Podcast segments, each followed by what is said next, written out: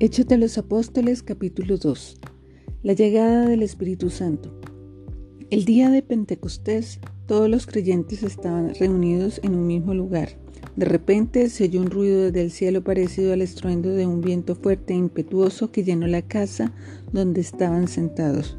Luego, algo parecido a unas llamas o lenguas de fuego aparecieron y se posaron sobre cada uno de ellos. Todos los presentes fueron llenos del Espíritu Santo y comenzaron a hablar en otros idiomas conforme el Espíritu Santo les daba esa capacidad. En esa ocasión habían judíos devotos de todas las naciones que vivían en Jerusalén. Cuando oyeron el fuerte ruido, todos llegaron corriendo y quedaron desconcertados al escuchar sus propios idiomas hablados por los creyentes. Estaban totalmente asombrados. ¿Cómo puede ser? Exclamaban. Todas estas personas son de Galilea y aún así las oímos hablar en nuestra lengua materna. Aquí estamos nosotros, partos, medos, elamitas, gente de Mesopotamia, Judea, Capadocia, Ponto, de la provincia de Asia, de Frigia, Panfilia, Egipto y de las áreas de Libia alrededor del Sirene visitantes de Roma, tanto judíos como convertidos al judaísmo, cretenses y árabes. Y todos oímos a esa gente hablar en nuestro propio idioma acerca de las cosas maravillosas que Dios ha hecho. Quedaron allí maravillados y perplejos.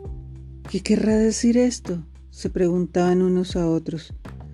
Pero otros entre la multitud se burlaban de ello diciendo, Solo están borrachos. Eso es todo. Pedro predica a la multitud. Entonces Pedro dio un paso adelante junto con los otros once apóstoles y gritó a la multitud. Escuchen con atención todos ustedes, compatriotas judíos y residentes de Jerusalén. No se equivoquen. Estas personas no están borrachas, como algunos de ustedes suponen. Las nueve de la mañana es demasiado temprano para emborracharse. No, lo que ustedes ven es lo que el profeta Joel predijo hace mucho tiempo. En los últimos días, dice Dios, derramaré mi espíritu sobre toda la gente. Sus hijos e hijas profetizarán, sus jóvenes tendrán visiones y sus ancianos tendrán sueños. En esos días derramaré mi espíritu sobre mis siervos, hombres y mujeres por igual, y profetizarán.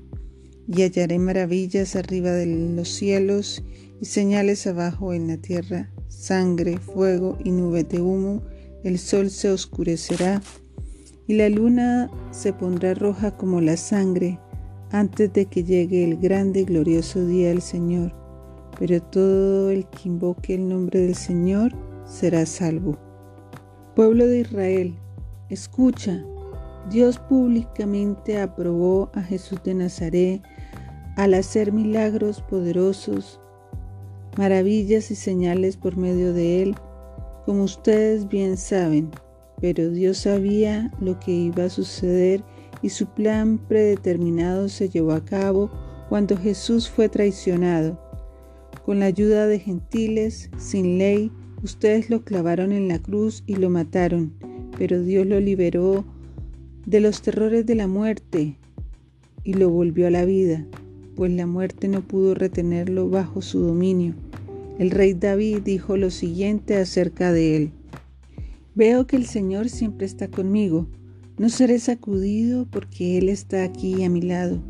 Con razón mi corazón está contento y mi lengua grita sus alabanzas. Mi cuerpo descansa en esperanza, pues tú no dejarás mi alma entre los muertos, ni permitirás que tu santo se pudra en la tumba. Me has mostrado el camino de la vida y me llenarás con alegría de tu presencia.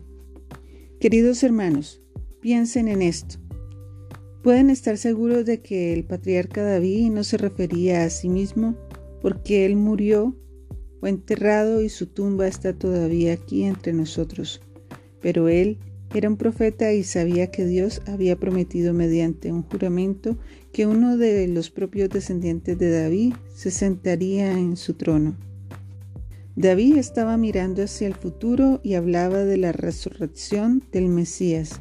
Él decía que Dios no lo dejaría entre los muertos ni permitiría que su cuerpo se pudriera en la tumba.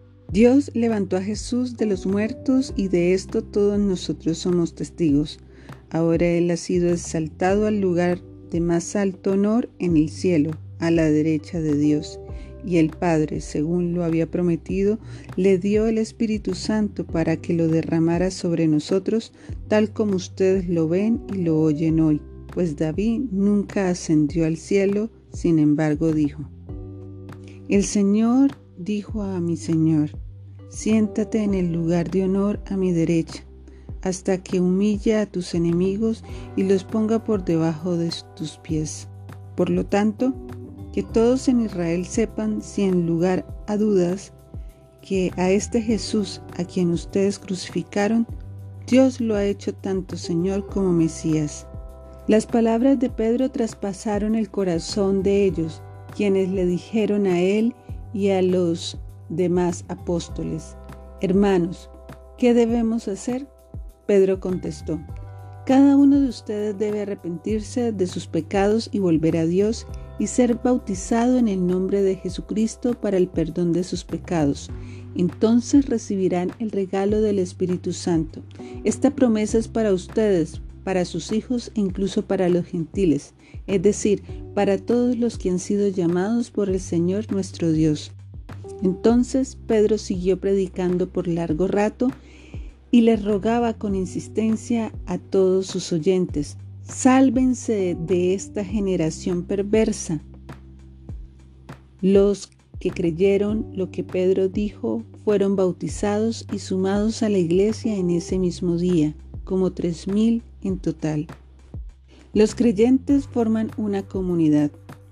Todos los creyentes se dedicaban a las enseñanzas de los apóstoles, a la comunión fraternal, a participar juntos en las comidas, entre ellas la cena del Señor, y a la oración. Un profundo temor reverente vino sobre ellos y los apóstoles realizaban muchas señales milagrosas y maravillas. Todos los creyentes se reunían en un mismo lugar y compartían todo lo que tenían. Vendían sus propiedades y posesiones y compartían el dinero con aquellos en necesidad.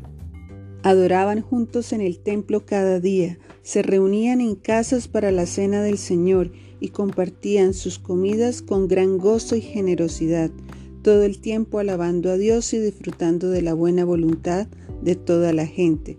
Y cada día el Señor agregaba a esa comunidad cristiana los que iban siendo salvos.